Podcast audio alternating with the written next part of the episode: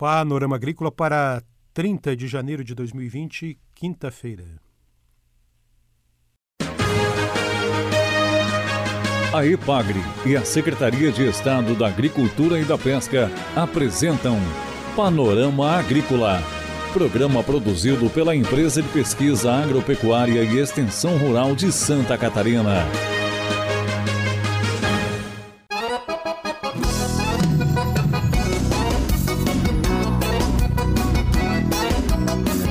Quinta-feira de lua nova, estamos abrindo para você, nosso amigo ouvinte, o Panorama Agrícola de 30 de janeiro de 2020. Na mesa de som está o Eduardo Maier e o ditado de hoje é: O seguro morreu de velho.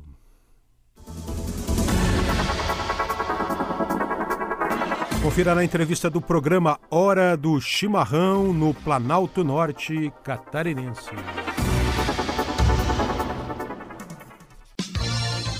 Dica do dia. Do campo até a medicina, o solo desempenha papel fundamental para a segurança alimentar, a redução de mudanças climáticas, o aumento da produtividade no espaço rural e a promoção da saúde. Assim, cuide bem do solo na sua propriedade rural. Além disso, o solo é o melhor armazém da água. Confira a entrevista de hoje. A Aspromate, Associação de Produtores de Erva Mate do Planalto Norte Catarinense, espera para este ano a obtenção, junto ao Instituto Nacional de Propriedade Industrial, da indicação geográfica Denominação de Origem. Para tanto, reapresentou no final do ano passado documentos exigidos pelo Instituto e que agora devem dar sequência ao processo de obtenção desse certificado. A Aspromate tem a parceria de outras entidades, inclusive da EPAGRE. Sobre indicação geográfica, o trabalho da EPAGRE é, junto aos produtores, quem fala na entrevista de hoje aqui do Panorama Agrícola é Gilberto Neppel, extensionista da EPAGRE em Canoinhas. Acompanhe.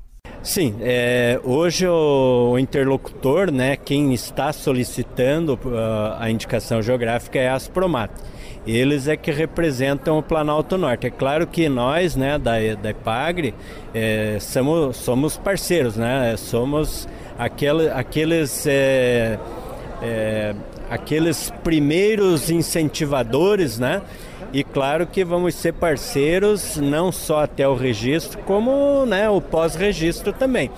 Né? Mas, como você me perguntou, é realmente a Aspromate quem está na, na liderança do processo. A erva mate do Planalto Norte catarinense vai beneficiar quantos produtores? Puxa vida, é um, é um bem expressivo. Nós acreditamos aí que nos 17 municípios né, é, tenham lá um total de 20 mil agricultores, né, por assim dizer, e acreditamos que um quarto desse pessoal vai ser beneficiado diretamente, ou seja, em torno de 5 mil produtores. Seria um mínimo aí que eu acredito. Gilberto, você que tem trabalhado há muito tempo com isso, qual é o diferencial, como se dá o processo de produção, por que a erva mate do Planalto Norte Catarinense é diferente e merece essa denominação de origem? Então, é o principal fator que interfere no sabor do produto final, né, depois de beneficiado, ou seja, aquele chimarrão suave, gostoso que as pessoas é, preferem, é porque ele é produzido num sistema tradicional que remonta aí pelo menos dois séculos, né, onde os primeiros colonizadores da região faziam é, a colheita das ervas mates é, diretamente no mato, né? Então aquela paisagem da nossa umbrófila mista, né? É que determina o sabor. E é claro que a questão da altitude, né, do planalto, a questão solo, né, isso tudo interfere. Além, é claro, do fator humano, né? As pessoas que, que fazem o processamento, elas têm esse conhecimento bissecular, digo bissecular, para citar o mínimo, né? Porque é, desde que desde que o, o, branco chegou, né, colonizando a região, é a erva mate o carro-chefe de todo o desenvolvimento do Planalto Norte. Com relação às publicações lançadas, qual o conteúdo delas? O conteúdo das publicações elas vão na linha de comprovação da notoriedade, né? Então todo um, um relato histórico, né?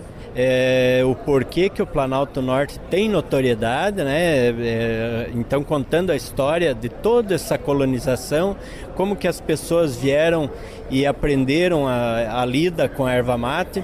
É, um outro livro fala sobre o produto é, propriamente dito, né? A erva mate, é, toda a questão de componentes químicos, enfim, uma série de, né, de assuntos, inclusive da associação, como é que vai ser o regulamento de uso, como é que, como é que vai ser depois que tiver né, a denominação de origem. E por fim, é, também tem aquele livro da caracterização da região, né, onde a gente mostra especificamente como é, que, como é que o solo se fez, a parte geológica, a formação do relevo, a parte da hidrografia, enfim, a paisagem, né, especialmente e, e o manejo né, de como que é feita o processamento da erva mate. Gilberto Neppel, da Epagre em Canoinhas. Depois da obtenção da indicação geográfica denominação de origem, qual o trabalho a ser desenvolvido por Epagre, Associação de Produtores, sindicatos?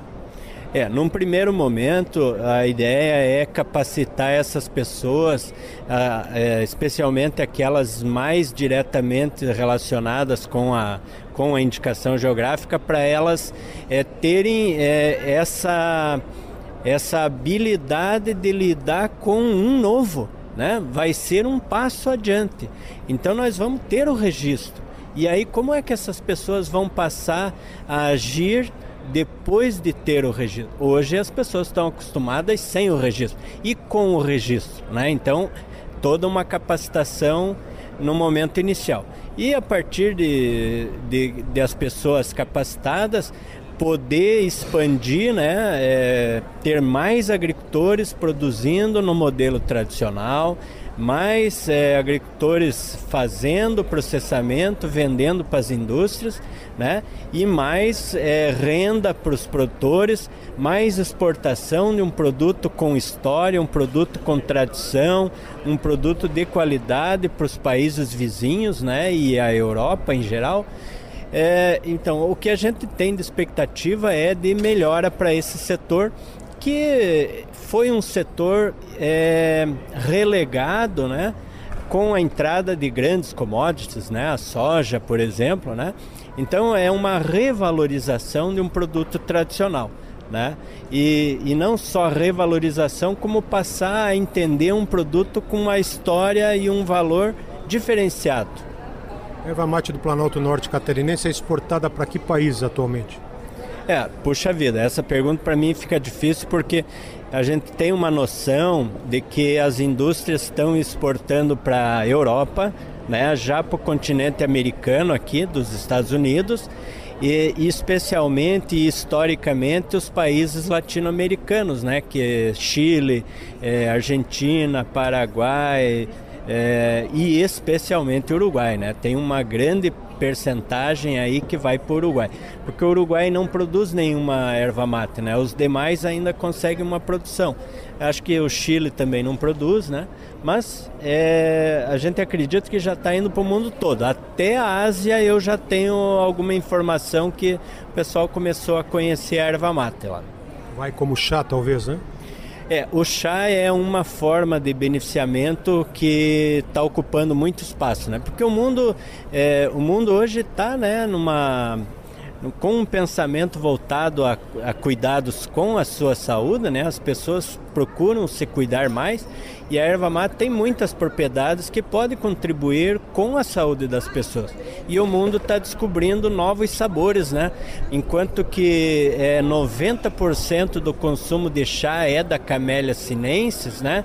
Que é aquele chá preto, aquele chá verde e é o mais conhecido Agora a gente quer começar a ocupar um pouco desse espaço aí, desse mercado, né? Porque o mundo está descobrindo esse novo sabor que é do mate. Você ouviu aqui no Panorama Agrícola entrevista com o engenheiro agrônomo e extensionista da Ipagre de Canoinhas, Planalto Norte Catarinense, Gilberto Neppel.